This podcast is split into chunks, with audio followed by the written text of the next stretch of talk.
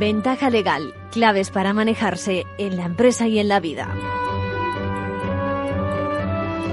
Gracias, gracias por acudir una vez más a la cita semanal con Ventaja Legal. Vamos a ver si contribuimos a divulgar lo que ocurre en el mundo jurídico y de paso llevamos la cultura eh, legal que falta hace. Bueno, hoy con las novedades que nos trae cada semana la abogacía, con un episodio más de esas conversaciones que mantenemos con profesionales del mundo del derecho, magistrados, abogados, repasando temas económicos relacionados con la pareja o el matrimonio, por cierto, a 40 años vista de la ley del divorcio y con una conexión que vamos a hacer también con María Jesús del Barco, magistrada, portavoz de la Asociación Profesional de la Magistratura, al hilo de lo que hoy está ocurriendo en Europa ¿no? y del comunicado que esta asociación y la Francisco de Vitoria, el Foro Judicial Independiente, realizaron porque se somete a la consideración de la Asamblea Parlamentaria del Consejo de Europa un proyecto de resolución aprobado por el Comité de Asuntos Legales y Derechos Humanos de la Asamblea que en nada refleja el modelo judicial español y el respeto al Estado de Derecho de nuestros profesionales.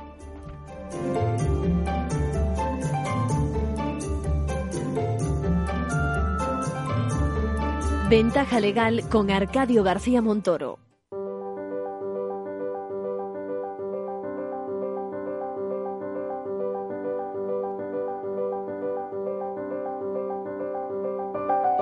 Ahora en Ventaja Legal, la actualidad semanal de la abogacía.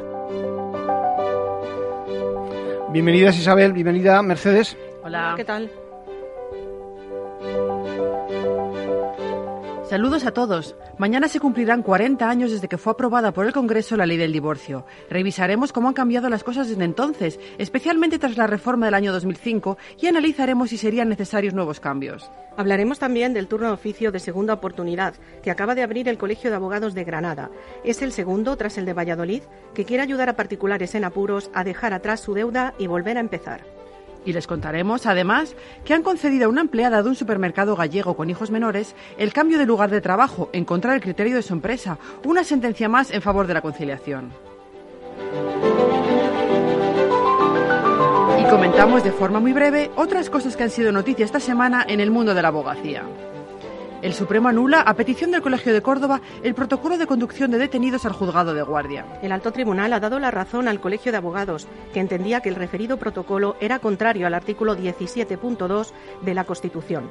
Suponía una dilación indebida en la puesta a disposición judicial de los detenidos que permanecían en detención gubernativa más allá del tiempo indispensable para efectuar las averiguaciones tendentes al esclarecimiento de los hechos. El pago de, pensiones compensatorias en los divorcios de mutuo acuerdo ante notario deducen el IRPF. Así lo ha fallado por primera vez el Tribunal Supremo en su sentencia del 25 de marzo. Hasta ahora solo las pensiones compensatorias a favor del cónyuge fijadas por decisión judicial podían ser objeto de reducción, como establece el artículo 55 de la Ley del Impuesto de la Renta de las Personas Físicas. El Gobierno prorroga la justicia telemática. El Ministerio de Justicia ha decidido mantener hasta el fin de la crisis sanitaria las medidas organizativas y tecnológicas que puso en marcha en septiembre del año pasado para hacer frente a la pandemia. Entre estas medidas está la dispensa del uso de la toga en audiencias públicas, algo que había reclamado la abogacía, la limitación del acceso del público a las vistas y la celebración telemática de los actos procesales. El derecho de la competencia y las grandes empresas digitales, análisis en las conferencias de los lunes. La ponencia correrá a cargo de Alfonso Rincón, abogado, y Beatriz Sanz, responsable de competencia de Telefónica. Será esta tarde, a partir de las cuatro y media. Puede seguirse en formacionabogacía.es. Mañana se cumplen 40 años de la aprobación de la ley del divorcio en España. No fue fácil, por la oposición de los sectores más conservadores de la sociedad que temían que aquello fuera el fin de la familia. Todavía hay abogados que recuerdan las colas enormes que se formaron en algunos bufetes para divorciarse. Para lograrlo, la ley exigía entonces una separación mínima de un año y acreditar la causa de la ruptura. El motivo predominante era la infidelidad. Con la entrada en vigor de la Ley 15-2005, que se llamó la del divorcio express porque eliminaba el trámite de pasar por la separación previa, se dispararon los divorcios y ese año se alcanzó la cifra récord de más de 126.000. En el 2020 bajaron por la pandemia y hubo 91.000, el 78% de ellos de mutuo acuerdo. España se sitúa como el tercer país de la Unión Europea con más divorcios por cada matrimonio, más del 56%, es decir, uno de cada dos. Según las estadísticas, la franja de edad que domina es entre los 40 y 49 años. Mercedes Hernández es una de las primeras abogadas de familia de España. yo he aguantado hasta ahora, mis hijos ya están criados, ya tenemos todo más o menos lo que tenía que hacer en común, ya lo hemos hecho y ahora no nos aportamos nada. Más bien nos restamos más que nos sumamos. Y entonces, si no son plenamente felices, pues realmente no quieren mantener, ¿sabes? Una situación que a lo mejor antes la mantenían fundamentalmente por los hijos y por Y es que las mujeres, por ser más conservadoras o tener más arraigo a los hijos, no se animaban al divorcio, pero ahora suelen ser ellas las que dan el primer paso. Otro de los principales cambios ha sido la generalización de la custodia compartida. Al principio los jueces la, las jueces la rechazaban, pero actualmente ya suponen más de la mitad, el 58% en 2019. Uno de los principales escollos es la vivienda familiar. Por eso los abogados matrimonialistas inciden en la necesidad de una reforma legal que regule qué hacer con ella. También piden que se amplíe la jurisdicción de familia y se agilicen los trámites para que el proceso sea más fácil y menos traumático. Elena Zarraluki, abogada. Entonces, la ley del divorcio, si tocas la vivienda familiar, si vuelves, si haces que la custodia compartida sea realmente por el interés de los menores y no por el interés de los padres, y haya un mecanismo en que esto sea más ágil y los procedimientos sean más ágiles, con una jurisdicción de familia real, que no la hay todavía, pues esto ayudaría muchísimo a que la gente supiera más.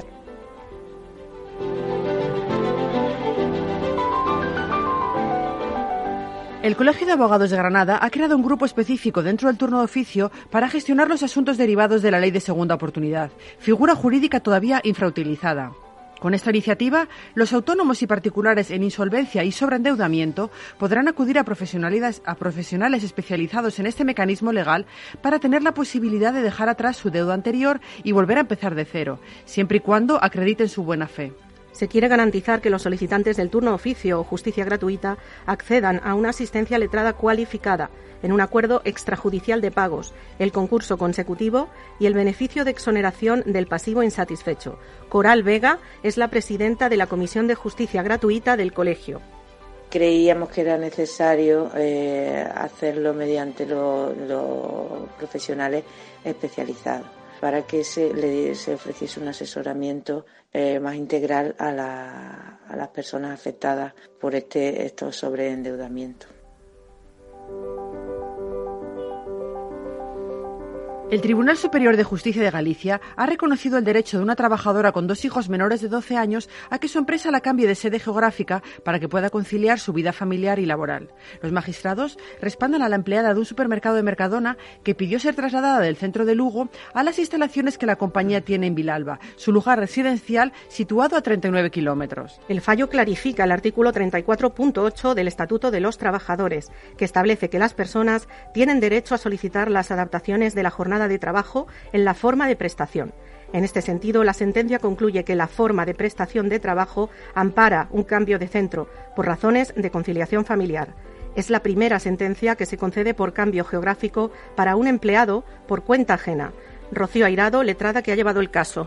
Yo creo que abre camino. Es decir, estamos hablando de una interpretación de un precepto que es nuevo, un artículo que es nuevo, y que, que hace una interpretación amplia, que hace una interpretación flexible, que camina a la par de, toda, de todos los planes de igualdad y de, y de no discriminación y de conciliación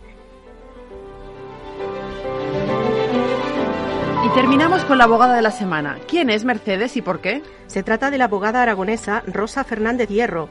Lleva más de cuatro décadas dedicada a los servicios de orientación jurídica gratuita del Colegio de Abogados de Zaragoza. Ha sido una de las precursoras del primer Servicio Nacional de Asistencia Jurídica ofrecido a través de la Comisión de Mujeres Abogadas.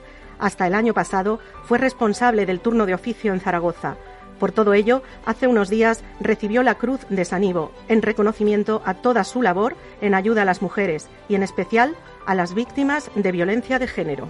La violencia empieza en general por pequeñas conductas que muchas veces las propias víctimas no son capaces de, diagnosticar como violencia. Cuando tienes autoridad, cuando ejerces autoridad, dominio, posesión, eh, muchas veces eso no lo interpretas como violencia y es violencia.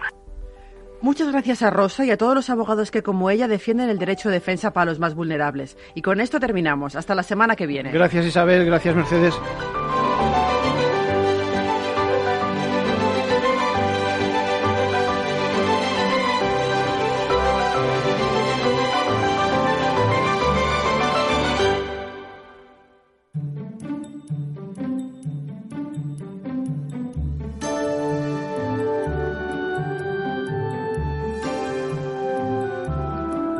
Pues al hilo de lo que está ocurriendo hoy en Europa, donde se somete la consideración de la Asamblea Parlamentaria del Consejo de Europa a un proyecto de resolución aprobado por el Comité de Asuntos Legales y Derechos Humanos de la Asamblea, tenemos al teléfono a María Jesús del Barco, magistrada, portavoz de la Asociación Profesional de Magistratura. ¿Cómo estás, María Jesús?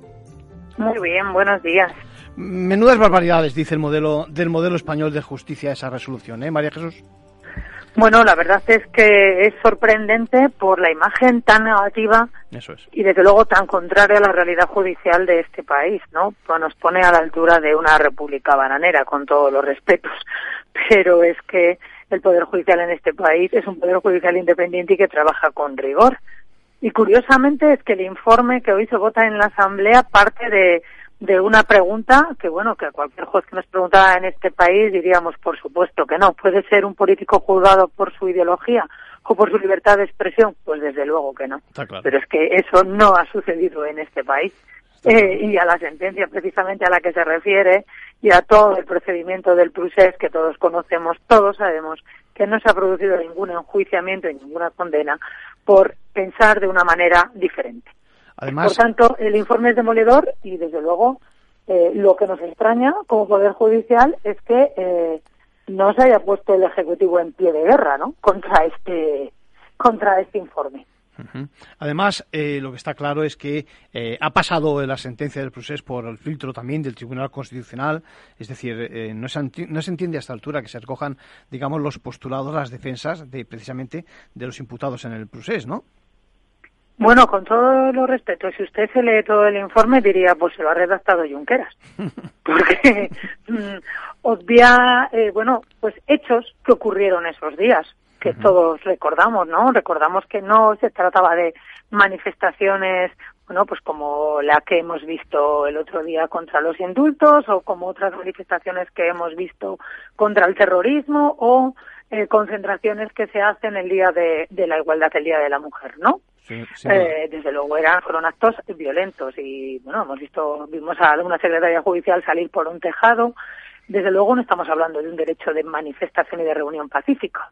no fue, los que están en prisión ahora no es por lo que opinan ni porque crean que es eh, eh, posible en nuestro país un modelo de Estado diferente. De hecho, en el, nuestro Congreso de, de los Diputados hay parlamentarios que opinan que bueno que el Estado debe configurarse como una república, que hablan de la independencia de su respectivo territorio, ¿no? Tenemos a H. Bildu, tenemos a Esquerra Republicana, tenemos a la CUP. Es evidente que en este país se toleran y se admiten todas las ideologías y la libertad de expresión de esas ideologías. Y por tanto, la sentencia que se dictó por la Sala Segunda en modo alguno ha enviado a prisión por pensar de una manera diferente a los políticos. Estamos hablando de presos políticos, que parece que es lo que eh, se infiere del informe que se vota hoy en la Asamblea. Eh, estamos hablando de políticos presos. Sin duda. Por delitos de malversación también, que ahora parece que si un político amparado por, eh, por ser político puede ir contra las normas y puede malversar caudales públicos. Mire, esto puede hacerse así, mal, mal camino llevaremos como democracia, ¿no? Vale, Jesús, nos sorprende a algunos eh, que el Consejo General del Poder Judicial nos haya, digamos, dado un paso adelante denunciando precisamente estas falsedades. Ya, bueno, quizá estamos a otras cosas. Hace tiempo que el Consejo General del Poder Judicial debió renovarse y no se ha renovado. Eh, al Consejo General del Poder Judicial, la ley orgánica que se publicó en marzo le ha privado de una de sus funciones constitucionales y esenciales y tampoco ha levantado la voz, no ha planteado conflicto de atribuciones, no, digamos que, bueno, eh, me quedo así, desnudo de mis competencias, pero sigo, ¿no? Y no hago una defensa de la función del Poder Judicial y, en este caso, del propio Estado de Derecho y la separación de poderes y de la visión democrática que tenemos en este país todos los jueces. Es muy peligroso. me, hubiera gustado que el Consejo hiciera alguna manifestación, pero, esta no sería la primera vez que a mí me hubiera gustado y que no se produce. Digamos que viene siendo la tónica general. Nos parece muy peligroso que se sume Europa, digamos, a esta campaña de desprestigio de la justicia española cuando precisamente no se pone en entredicho en la objetividad, la transparencia del Poder Judicial, ¿no? Pues es que es muy grave, por eso le digo que me asombra que el Estado español, representado a través del Ministerio de Asuntos Exteriores, no esté diciendo, mire, esto no, no es así, ¿no? Es que la, la postura que desea defender España en la Asamblea Parlamentaria y la que deben defender los representantes españoles es lo contrario a lo que dice el informe del representante de Letonia. Mm, de verdad que nos ponen al nivel de Turquía, con todo lo respeto. No somos Turquía, somos un país democrático hace mucho tiempo, cuando hemos dado muestras más que suficientes de bueno de que creemos en los valores democráticos y que desde luego los jueces de este país estamos comprometidos con los derechos y las libertades de todos los ciudadanos y con todos los valores democráticos que inspiran nuestra Constitución. Así Entonces, este, mm. eh, además de sorprendente, es bueno, pues es un poco lamentable que sea esa la imagen que pueda tener Europa de nosotros. Si esto se aprueba finalmente en el Consejo de Europa y nuestro Ejecutivo no defiende la tesis contraria. Eh, está claro que tanto eh, la Asociación Profesional de la Magistratura como Francisco de Vitoria y el Foro Judicial Independiente están eh, a, la misma, a la misma, con la misma pretensión. exactamente en qué se, en qué se, digamos, en qué se basa, cuáles son las peticiones que se hacen. Entiendo que por una parte es al gobierno, también a los partidos políticos, ¿no? A los partidos políticos nos hemos dirigido expresamente a todos los partidos políticos y aquí en concreto además aquellos miembros de cada uno de los partidos eh, en esta asamblea del Consejo de Europa, remitiéndoles el comunicado que hicimos público el viernes y, bueno, mm, instando a que adopten las medidas oportunas para salir en defensa del Poder Judicial. Porque, bueno, es la defensa de nuestro Estado de Derecho. Es que somos un Estado de Derecho.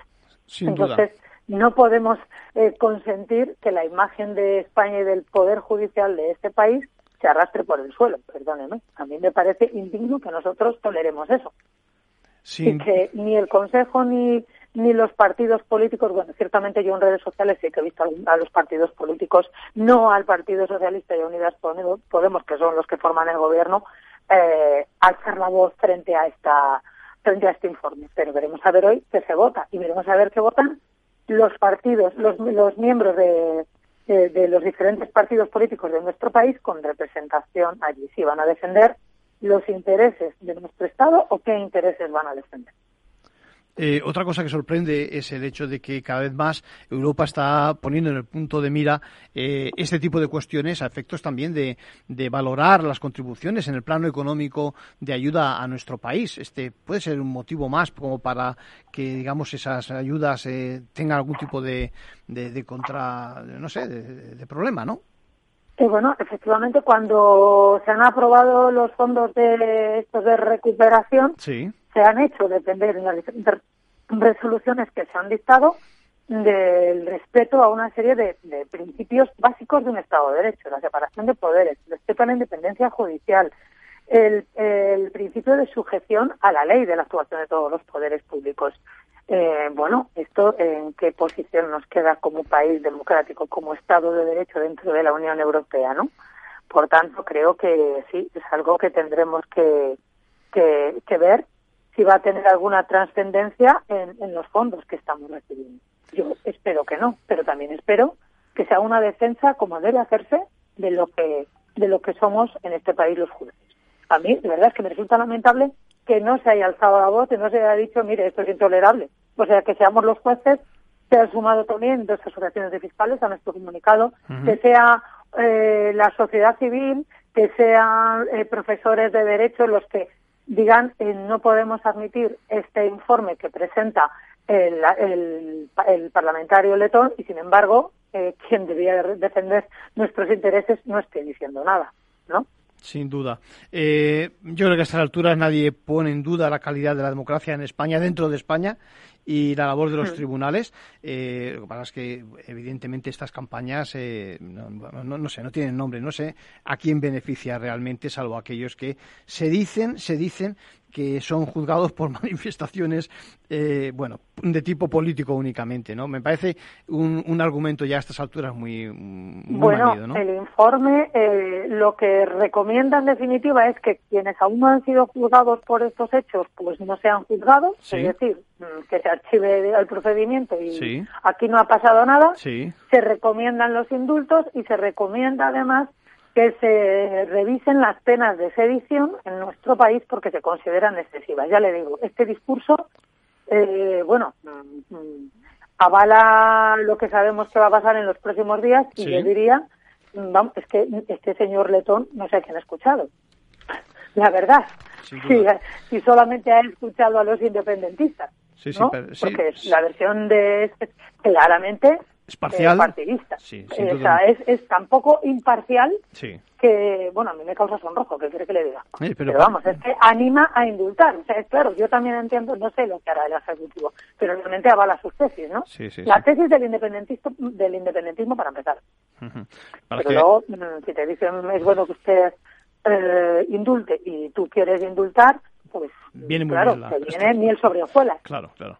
Sí, para que avalar tesis de gente que ha sido condenado y que está claramente que son delincuentes a estas alturas, pues parece que no, entendemos eh, cómo Europa sigue ese tipo de postulado. Bueno, María Jesús del Barco, magistrada, portavoz de las asociaciones eh, a fecha de hoy, de verdad, gracias por su colaboración. Seguimos en contacto y vamos a ver, esperemos en que haya algún tipo de rectificación. A ver, bueno, si es verdad. Ojalá. ¿no? ojalá. Hasta luego. Muchas gracias, María Jesús. Hasta luego. Bueno, pues ya ven cómo está el patio. Recuerden, recuerden también que ahora se cumplen dos años de la entrada en vigor de la protección al consumidor al contratar préstamos inmobiliarios, que tratábamos de un nuevo enfoque de que daba seguridad jurídica mayor y en esa operación que quizás sea la más importante que hacemos todos a nivel a nivel económico en nuestra vida en nuestra vida personal digamos ¿eh? Eh, desde entonces el notario adopta una posición mucho más todavía más ¿eh? Eh, de consulta, de asesoramiento, de ayuda y lo recordamos ya, digo, puesto que el balance resulta sin duda alguna positivo.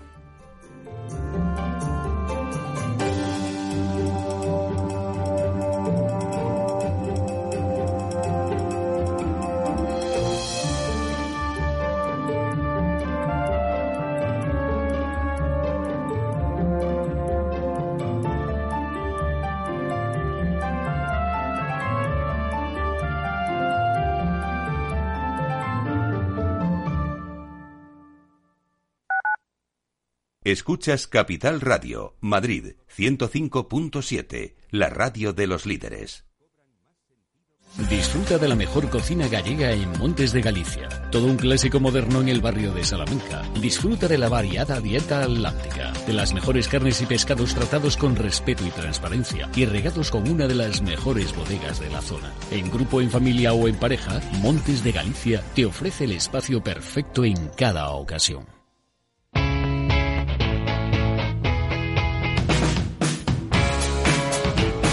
La economía despierta. Capital Radio.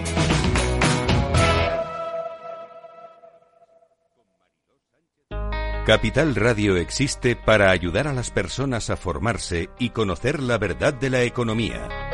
Los valores que Capital Radio defiende son la verdad, la libertad y la responsabilidad. Capital Radio es una empresa independiente que no se identifica con ideologías políticas. Capital Radio está aquí para ayudar a las empresas a comunicar cómo crean valor. Capital Radio apuesta por empresas sostenibles, transparentes y comprometidas con la sociedad. ¿Y tú? ¿También quieres trabajar por un mundo mejor? Aquí tienes tu sintonía. Capital Radio con la gente que aporta y no se aparta.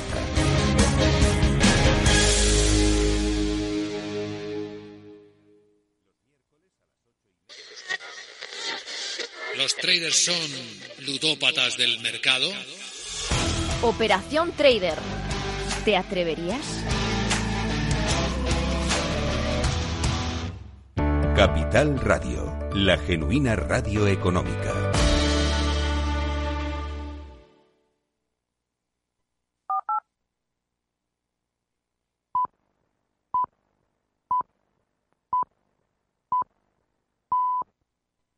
Ventaja legal con Arcadio García Montoro.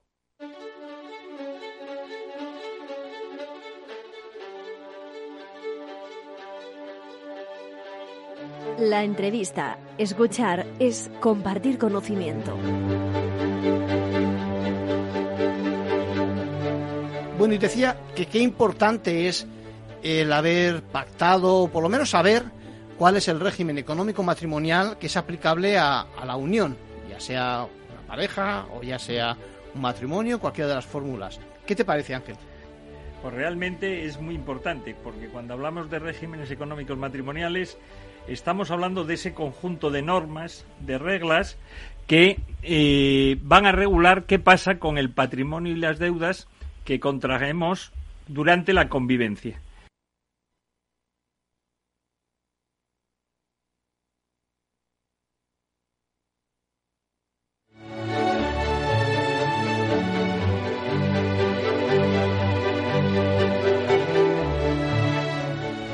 Importante saber qué regímenes hay y cuál elegir.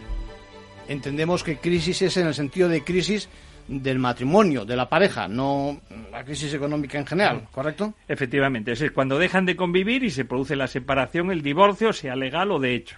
A ver, eh, completamente de acuerdo con lo que está diciendo Ángel. Es fundamental saber elegir el régimen eh, de, de, la sociedad matrimonial. Eh, a mí lo que siempre me ha, me ha preocupado y además me ha llamado mucho la atención es cuántas personas se casan y no solo no consultan con, con, ningún especialista sobre cuál es el régimen matrimonial que tienen, sino uh -huh. que pasan los años y cuando se van a separar o divorciar y les preguntas, eh, ¿y ustedes qué régimen matrimonial tienen? No lo saben. Se han pasado años de matrimonio y ni siquiera saben qué tipo de régimen matrimonial tienen.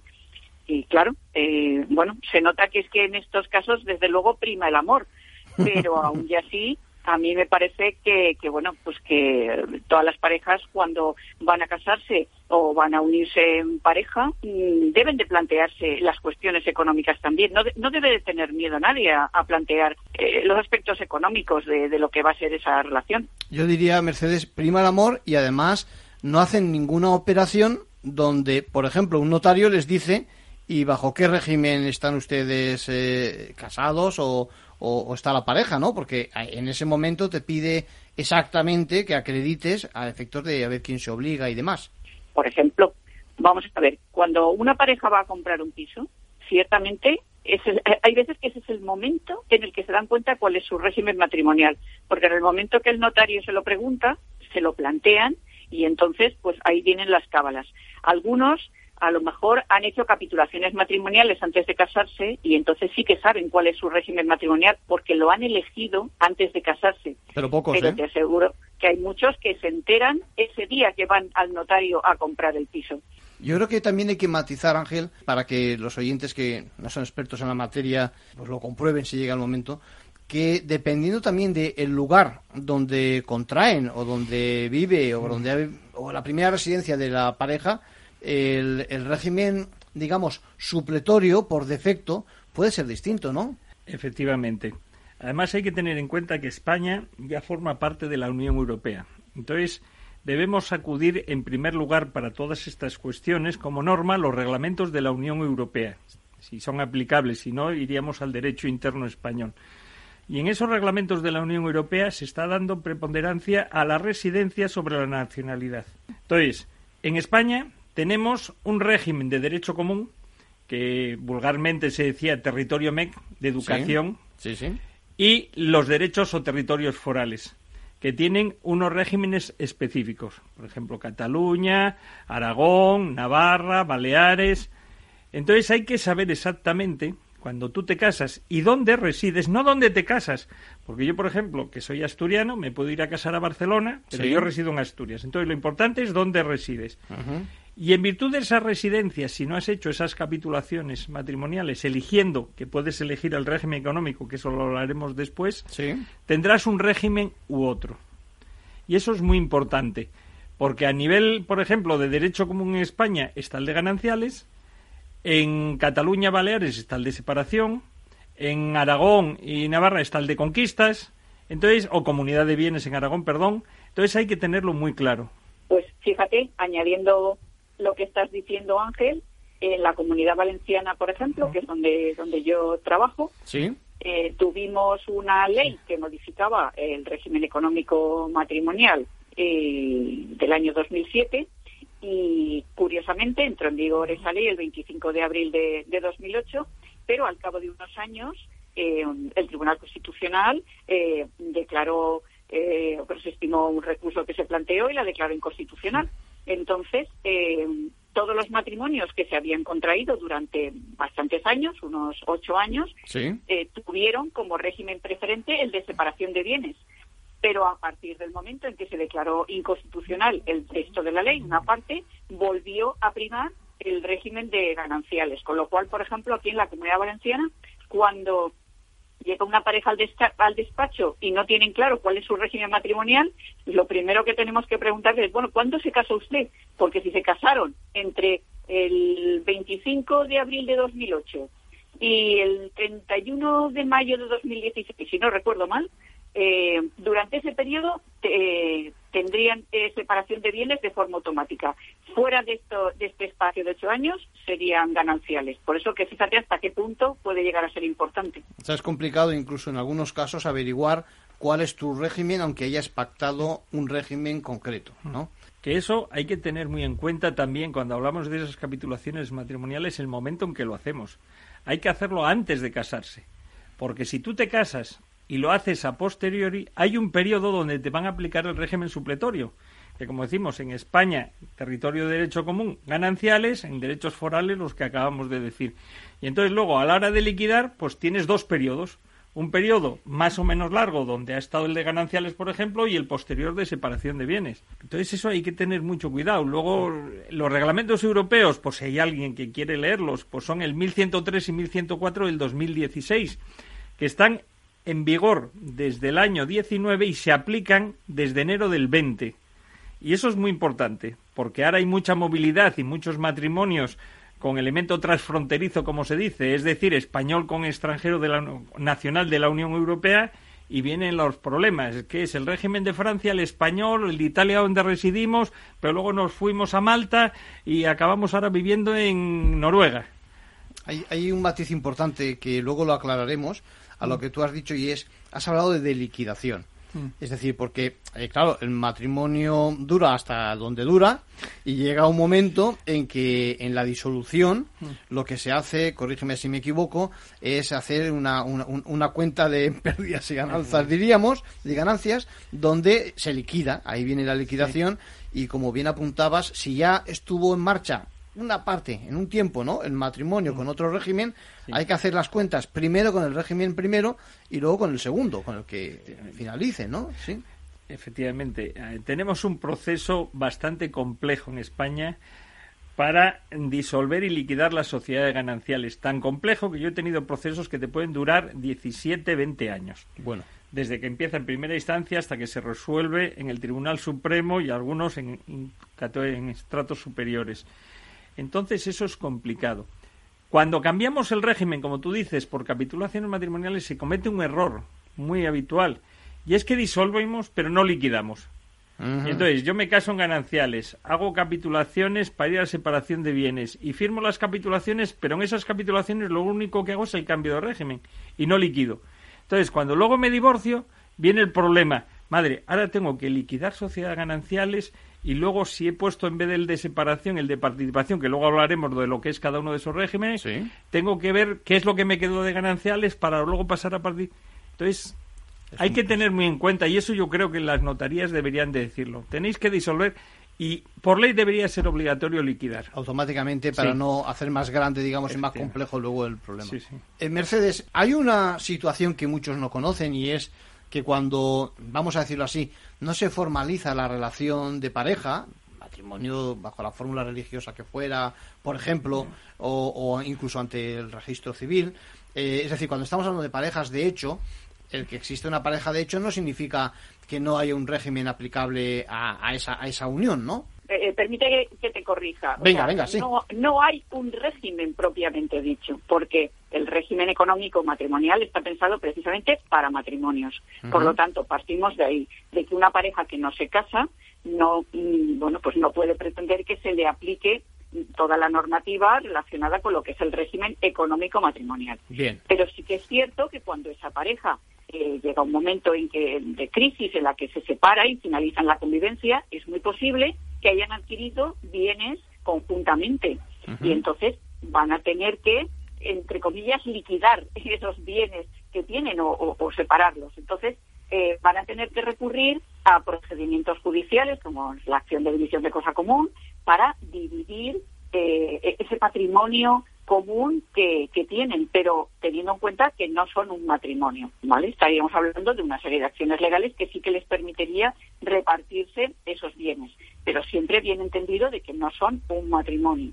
Yo quería añadir que si bien es cierto lo que dice Mercedes, que la pareja de hecho por sí no tiene un régimen establecido por ley, cada, hay muchas comunidades autónomas que ya tienen legislación sobre parejas de hecho. Son unas leyes muy light. Y en la mayoría de ellos lo que se establece y faculta a los miembros que van a constituir una pareja de hecho es pactar en qué régimen quieren vivir esa pareja de hecho.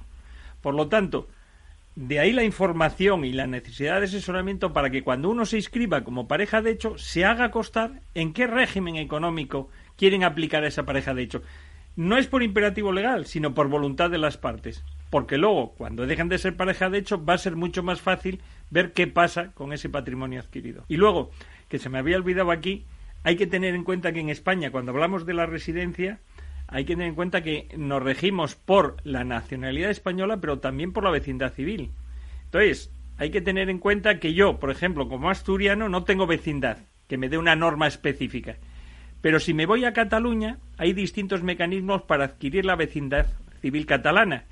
Por unos periodos más cortos si se cumplen los requisitos o, si no me equivoco, por una residencia continuada de 10 años ahí. Entonces yo, pese a ser asturiano, si me voy a Cataluña y resido más de 10 años, automáticamente paso a tener la vecindad catalana. Y eso me permite que me aplique la ley catalana si me interesa. Entonces, por eso es una cosa muy compleja que sin el asesoramiento puede dar muchos problemas. En definitiva, por centrarlo así en general, uno puede ser nacional español, puede ser, sin embargo, residente en un sitio y vecino de otro. Es decir, y son tres regímenes, digamos que, vamos a decir, se superponen, pero lo que hay que ser, a efectos de prestar el consentimiento y ese tipo de cosas, saber exactamente cuál le atañe a cada uno, porque en función de en cuál esté, se nos aplican unas leyes u otras. Te lo complico más. Yo puedo ser asturiano, con lo cual, ley nacional española y una vecindad asturiana, pero que no me implica una normativa específica en régimen económico. Con esto estás diciendo que en otros casos sí te Sí, implica. Pero, sí, pero luego me voy a Cataluña y estoy 10 años residiendo y me caso con una catalana. Y después de tener los dos la vecindad civil, me voy a vivir a Aragón. Y al cabo de un año en Aragón voy y me divorcio.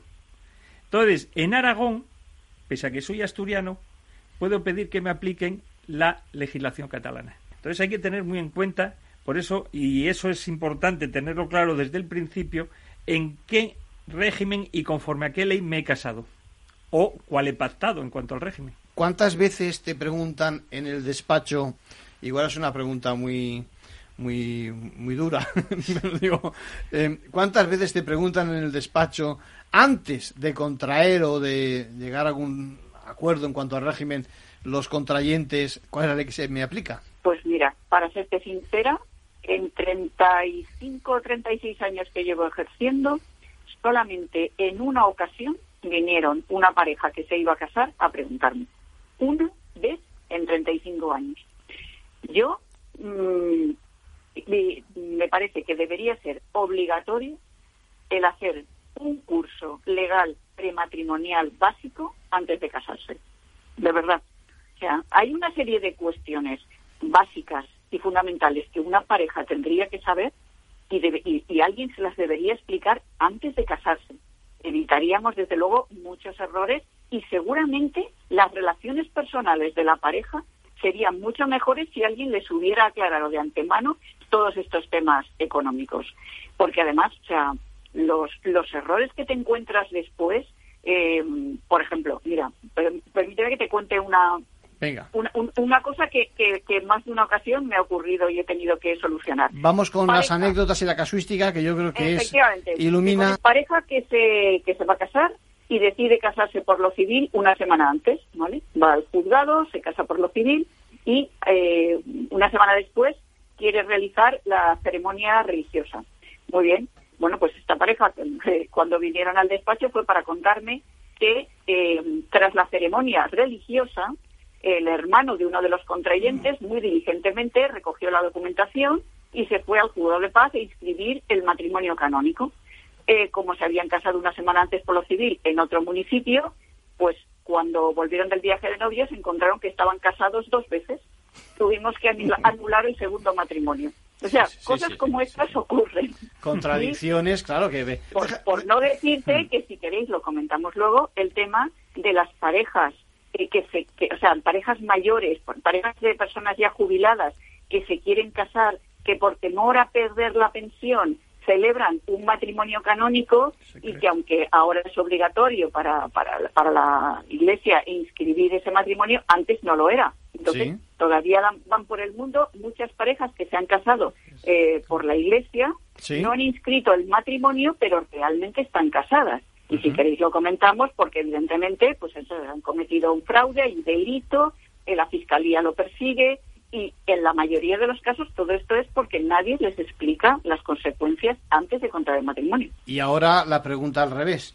¿Cuántas veces has tenido, Mercedes, que eh, entrar en materia con respecto a los regímenes cuando algo te viene con una, alguien te viene con una crisis eh, matrimonial, con un conflicto? Realmente siempre. O sea, raro es que una pareja eh, venga en el momento que comienza la crisis de pareja y no tenga algún problema económico que resolver. Es muy, es muy raro. Sí que es cierto que hay parejas que, bueno, eh, son, son las menos, pero eh, sí que es cierto que, que, algunas pues llevan muy, muy, muy decidido, muy determinado cómo van a cómo van a estructurar su separación a nivel económico y, y vienen un poco con los deberes hechos, pero en la mayoría de los casos no lo saben. Ya te digo que hay muchos que ni siquiera saben su régimen económico. Hay muchos que no saben eh, o no han tomado decisiones de cómo iban a realizar las aportaciones al matrimonio. Y cuando les preguntas, ¿tú cómo has colaborado durante el matrimonio? ¿Qué ingresabas? Ah, no sé, yo ingresaba la nómina. Bueno, sí, ya, pero ¿dónde? Ah, pues en una cuenta, pero pues ahora no sé si, si somos los dos titulares o yo estoy autorizado. Cosas como esas. Luego lo vemos. luego nos metemos en ese, en, ese, en ese tema que hay que hacer muchos matices. Por, por dejar un poco el tema de las parejas de hecho eh, clarito. Aunque no exista un régimen específico para la pareja de hecho, eh, diríamos que recomendamos que hagan algún tipo de acuerdo sobre el régimen económico, ¿no, Ángel? Por ley, que sí está regulado, es las parejas de hecho, si no dicen nada, se casan en un sistema similar al de separación de bienes. Es decir, cada uno lo que adquiere es suyo y en caso de duda si se produce una adquisición lo hacen al 50%. Bien. Eso es el carácter que dice la ley como supletorio a ese acuerdo. Ahora, las partes por escrito deben de firmar si quieren decir, pues nos casamos en gananciales, no, perdón, nos casamos, vamos a vivir como pareja de hecho en un régimen similar al de gananciales, o al de separación de bienes, o al de participación, que cada uno de ellos tiene sus ventajas y está previsto para determinados casos. ¿Y qué hacemos con ese escrito? Ese escrito, si como pareja de hecho está inscrito, aportarlo en la inscripción de pareja de hecho. Vale. Y si no, como es una escritura notarial, tener una copia y el día que se vaya a reclamar, aportarlo y eso es... Muy bien, hay que hacer esa declaración aparte de forma eh, complementaria. Efectivamente. Mercedes, ¿algo más? Mm, no, coincido plenamente con lo que dice Ángel, solo que sí que es importante la precaución de que los pactos a los que lleguen y quieran acordar no sean ninguno nulo, es decir, que no hagan no, ninguna barbaridad. nada sobre medidas que, que, no pueden ellos después eh, controlar y para que no fueran declaradas nulas a posteriori. Es decir, que podría ser perfectamente abusivo y, mm. evidentemente eh, se tendería por no por no pactado, ¿no? aquella cláusula, aquel formato que ponga a una situación, una situación de, a una de las partes en una situación de digamos de discriminación, ¿no? O algo parecido. Mira, sobre todo estoy pensando en, en temas, por ejemplo, que puedan atañer al interés de los hijos, por ejemplo. Por ejemplo. Eso, por ejemplo, sería nula. Cualquiera que fuera contraria a las leyes, a las buenas costumbres, cualquiera que limite la igualdad de derechos entre los cónyuges, por ejemplo. Todas estas serían nulas. Entonces, pues bueno, sí que es cierto que, que um, ah, yo creo que necesitarían un poco de asesoría legal antes, o notarial antes, de hacer esos, esos acuerdos. Sí, porque si no, se firman, se ponen en marcha, luego alguno mm, lo quiere ejecutar y tiene que ir a la justicia para que la justicia decida si aquello si aquello era merecedor de la nulidad o no y ya la hemos liado otra vez, ¿no? hemos prolongado el procedimiento, ¿no, Ángel? Efectivamente. Todo lo que podamos evitar y a lo mejor es tirar piedras en contra del trabajo del juez, hay que intentar evitar tener que acudir al juzgado. El juzgado no dejamos los jueces de ser humanos y tenemos que aplicar unas leyes más o menos acertadas que en virtud de las circunstancias de cada caso concreto van a conllevar una conclusión. Una conclusión que a veces a la gente les gusta, otras no les gusta, a veces arreglamos el problema, otras veces lo agravamos, pero todo en base a un sistema que en derecho se dice que una cosa es la verdad material, que es la que existe fuera del juzgado, y otra es la verdad formal, que es la que se refleja en los autos. Y a veces no coinciden, y nosotros tenemos que resolver en base a la verdad formal. Vamos ahora con el tema de, digamos, el abanico de, pactos que se pueden eh, realizar. Es decir, los regímenes, ya lo hemos comentado, que si las los gananciales, que si la separación, etcétera, etcétera. Sí, pero en los regímenes yo creo que hay que tener muy claro lo que conlleva cada régimen. Porque eh, en España, inicialmente, se hablaba del régimen de gananciales porque estaba previsto para proteger a una de las partes en el matrimonio más débil, normalmente a uno de los cónyuges que no había trabajado y no tenía ingresos. ¿Por qué? Porque en el régimen de gananciales, en principio, respecto de cualquier régimen, hay que tener en cuenta que lo que tú tienes antes de casarte, eso es tuyo y no lo toca nadie salvo que voluntariamente quieras aportarlo o hacerlo común con el otro. Entonces, los regímenes se refieren siempre a adquisiciones posteriores a la celebración del matrimonio.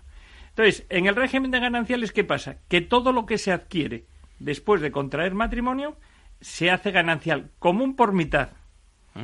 Entonces, eso conlleva que cuando se separa uno, se divorcia, que habría que ver cuándo se disuelve el régimen económico matrimonial, si por sentencia o separación de hecho, es cuando empieza ese proceso tan complejo que tiene dos fases, que, que hay que hacer un inventario con el activo y el pasivo, y la diferencia es lo que se divide al 50%.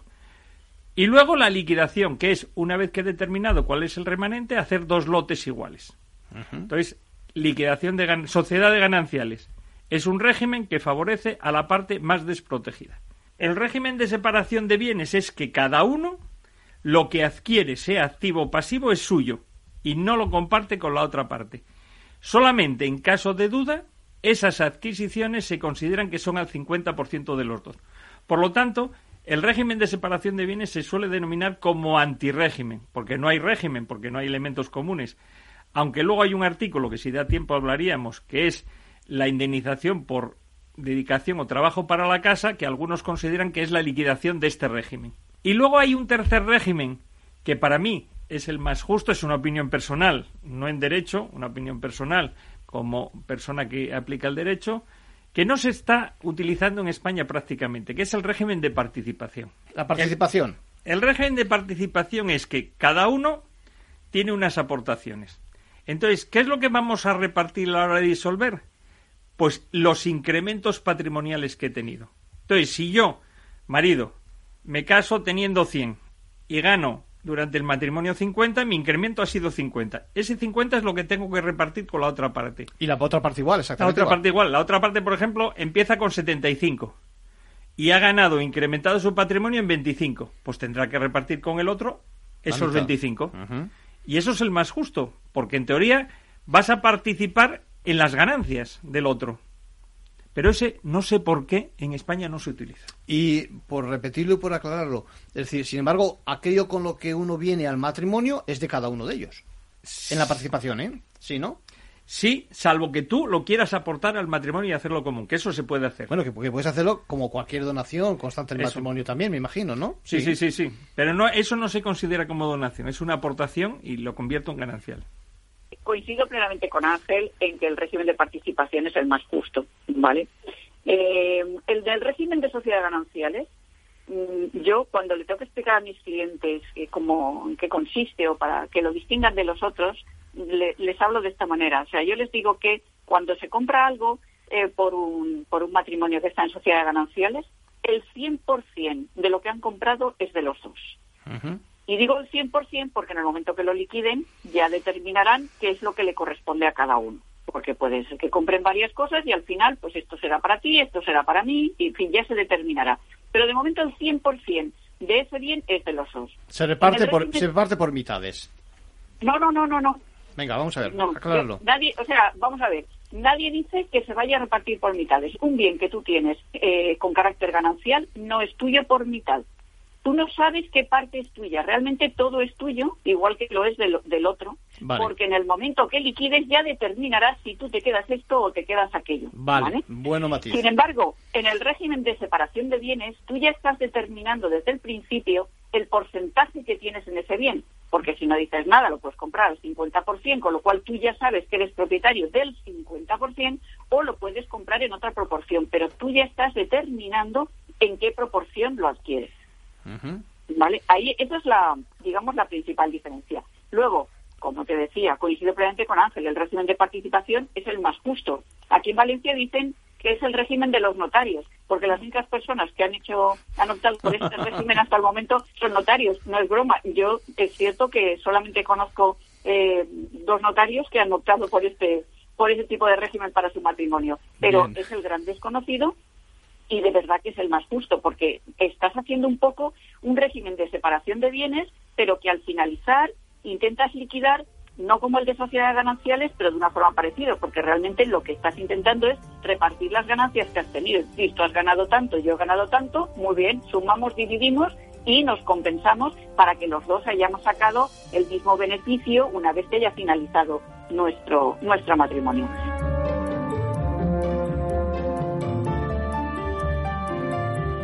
Bueno, dejamos aquí esa especie de guía que estamos haciendo y más novedades, ¿no? Hasta ahora eh, nos preguntábamos si se podía exigir a nuestro proveedor de acceso a Internet que facilitase los datos de nuestra identificación como, como clientes, eh, basándose precisamente en las direcciones IP que le dimos. Estas nos rastrean, digamos, y que nos llevan a nuestro, a nuestro domicilio físico.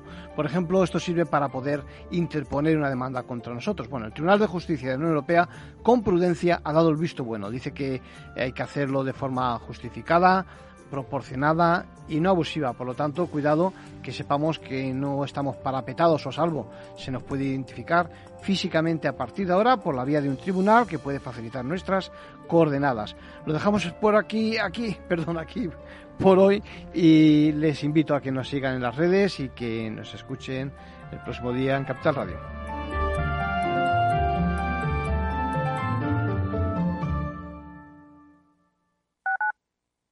Capital Radio Madrid 105.7. En el restaurante Gaztelubides somos rigurosos con la selección del producto para crear recetas imaginativas que acompañamos de una bodega generosa y brillante y de nuestra magnífica terraza durante todo el año. Restaurante Gaztelubide, carretera de La Coruña, kilómetro 12200, La Florida. Teléfono 91 372 8544. Una recomendación del programa gastronómico Mesa y Descanso. Gráficas Naciones. Más de 50 años de experiencia en el sector de las artes gráficas. Apostamos por la última tecnología tanto en impresión offset como en digital y gran formato. Realizamos todo tipo de impresión. Tarjetas de visita, folletos, libros, vinilos, decoración y montaje de stands. Más información en el 91 629 2145 o en gráficasnaciones.es. Esto te estás perdiendo si no escuchas a Luis Vicente Muñoz en Capital, La Bolsa y la Vida. Xavier Ferraz, profesor de ESADE. Europa no lo ha hecho y el problema ahora lo tenemos aquí, ¿eh? porque Europa en este momento no es autónoma en semiconductores. Eso quiere decir que si no nos venden, nos vamos directamente al paleolítico, ¿eh? sin ser alarmistas. No te confundas. Capital, La Bolsa y la Vida con Luis Vicente Muñoz, el original. En un mundo globalizado y cambiante, los grandes debates de la actualidad cobran más sentido que nunca. Cada lunes, a las 10 de la noche, Víctor Arribas analiza en Capital Radio los principales acontecimientos internacionales y cómo nos afectan a los españoles. Atalayar, las claves del mundo en tus manos, en Capital Radio.